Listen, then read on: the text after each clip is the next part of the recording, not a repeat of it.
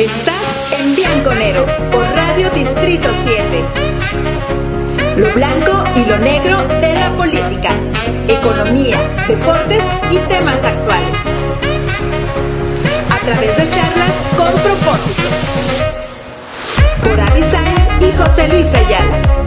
Somos Bianconero. Hola, ¿qué tal? ¿Cómo estás? Mi nombre es José Luis Ayala y nuevamente otra entrevista más aquí en Radio Distrito 7. Y miren nada más a quién tengo ahora. Una mujer moví, más que movida en el entorno de los negocios, emprendimiento, por supuesto en la política. Una mujer que nosotros apreciamos y queremos mucho.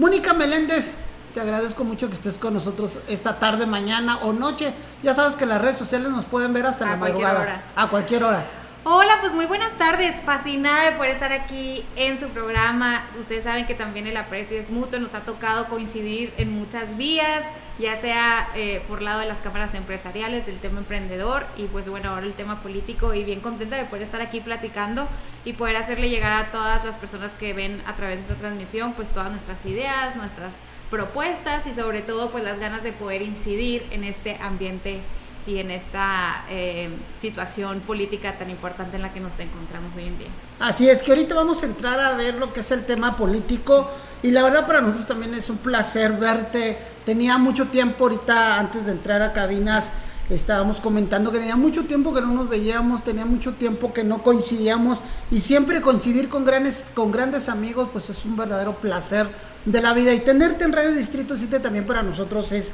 es grande. Y bueno, pues comentarles que quién es Mónica Meléndez ahorita es actualmente es la dirigente estatal del OMPRI o OMPRI estatal, ¿eh? Y también está dentro la, de la planilla de regidores del candidato Sergio Carrillo por el Partido Revolucionario Institucional. Platícanos, ¿cómo llegas al OMPRI? Pues fíjate que yo, pues bueno, como ustedes lo han visto, ustedes que me conocen, tengo eh, algunos años ya estando y participando activamente en el, en el PRI, ¿no? Este, que es el partido en el que siempre he estado.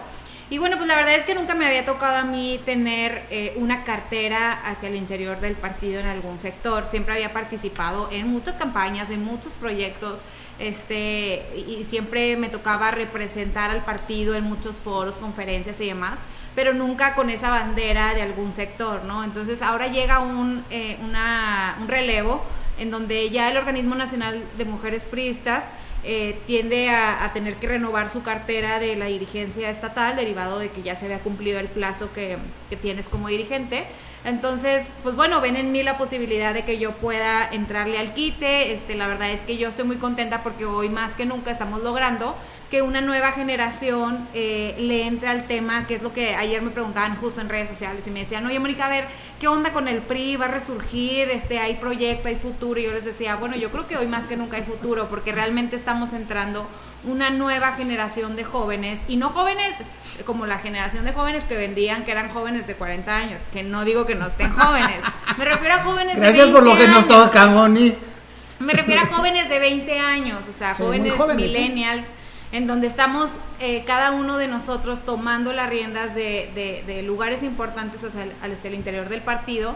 Y que sin duda alguna, pues bueno, la intención de todo esto pues es darle una nueva cara al partido, eh, dar una nueva eh, reforma en todos los sentidos de manera que realmente se pueda sacudir de todas estas cosas que le han pesado mucho al partido y poder empezar a construir cosas nuevas y una visión diferente. Entonces, yo fascinada porque la verdad es que a mí me gusta mucho participar en política y yo la verdad es que siempre he sido una convencida que, pues bueno, que en el PRI es en donde a mí me ha gustado hasta el día de hoy estar y que espero que en un futuro también poder seguir estando y que qué mejor que estar en uno de los sectores más importantes con las causas más importantes hoy en día como es las causas de las mujeres. Así es, y siempre es bien importante, como bien comenta, la renovación. Exacto. Hoy, lo- hoy, hoy los, los, joven- los jóvenes, como tú comentas, de 20, 22, 23 años, que estén ocupando puestos políticos eh, en, en el, en el PRI o en cualquier otro partido, creemos que es bien importante para nuestro México, para nuestro Chihuahua. Y bueno, para los que no sabemos qué es el OMPRI, primero, ¿qué significa OMPRI y cuáles son los objetivos y cuáles son sus ejes rectores del OMPRI? Mira, el OMPRI es Organismo Nacional de Mujeres Priistas. OMPRI. Y bueno, pues en cada, eh, tenemos una dirigencia nacional y en cada estado hay una dirigencia estatal en donde se bajan todos los lineamientos, donde se bajan todas estas causas y estas, estos proyectos a trabajar a favor de la mujer. ¿Cuál es nuestro principal objetivo? Poder ir forjando y abriendo eh, espacio y sobre todo incorporarnos a esta lucha de muchas mujeres, de muchas generaciones que han venido luchando por abrir espacios a la mujer en el tema político, en el tema social y en el tema económico. Y nosotros, bueno, poder hacerlo sobre todo muy enfocado en un tema, en un tema político, porque al fin del día, pues estamos dentro y, somos parte del instituto político. Entonces, eh, pues es muy padre, la verdad, porque luego de pronto te das cuenta que hoy en día, eh, y yo lo he analizado justo ahora con el tema de la pandemia, yo he analizado que eh, hoy en día las mujeres han marcado un cimiento muy preciso sobre la capacidad que tienen para gobernar y para hacer frente a una situación de crisis. Vemos las mujeres que empiezan a ser líderes en distintas partes del mundo y que han sido los países a los que más se les ha reconocido en el manejo oportuno y correcto de la pandemia y que bueno pues eso nos da un claro ejemplo de que las mujeres hoy tienen un gran liderazgo y tienen una gran capacidad de respuesta hacia cualquier demanda o hacia cualquier necesidad que esté surgiendo. Entonces, ese tipo de cosas las tenemos que seguir fomentando para que para que más mujeres lleguen. La verdad es que nos ha costado mucho tiempo. O sea, estamos hablando que ahorita eh, si podemos visualizar 10, 11 líderes en el mundo que, que, son mujeres y pues que ojalá fueran más. La verdad es que son pocas y son figuras muy reconocidas, pero al fin del día necesitamos lograr esa equidad que siempre hemos buscado. Y creo que en, en, en México es la, es la misma, ¿no? Yo hoy les decía y lo compartía con las candidatas a diputadas y presidentas y síndicas y demás.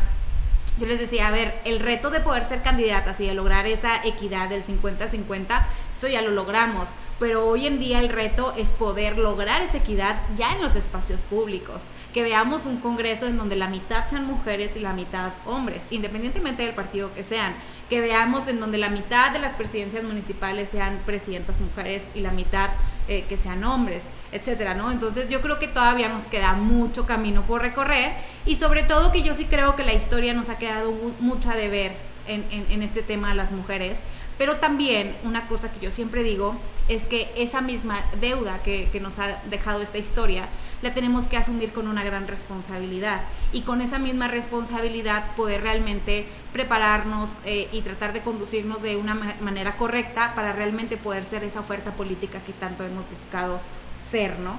Y, creo que lo vamos logrando, yo creo que son temas de, paso a paso, eh, son temas que no pueden trascender de la noche a la mañana, pero que al fin del día vamos dando pasos firmes y creo que en ese, en ese tema creo que vamos avanzando mucho y creo que el día de mañana vamos a poder ver a mujeres líderes, sobre todo mujeres muy jóvenes, por abajo de los 30 años, que empiezan a marcar una ruta de agenda a favor de la mujer o a, favor de alguna otra causa y que vamos viendo que su, que su trabajo va siendo eh, efectivo ante las demandas de la ciudadanía. Entonces, pues ese es el reto que traemos y la verdad es que estamos muy contentos porque porque el partido hoy nos da la oportunidad de estar.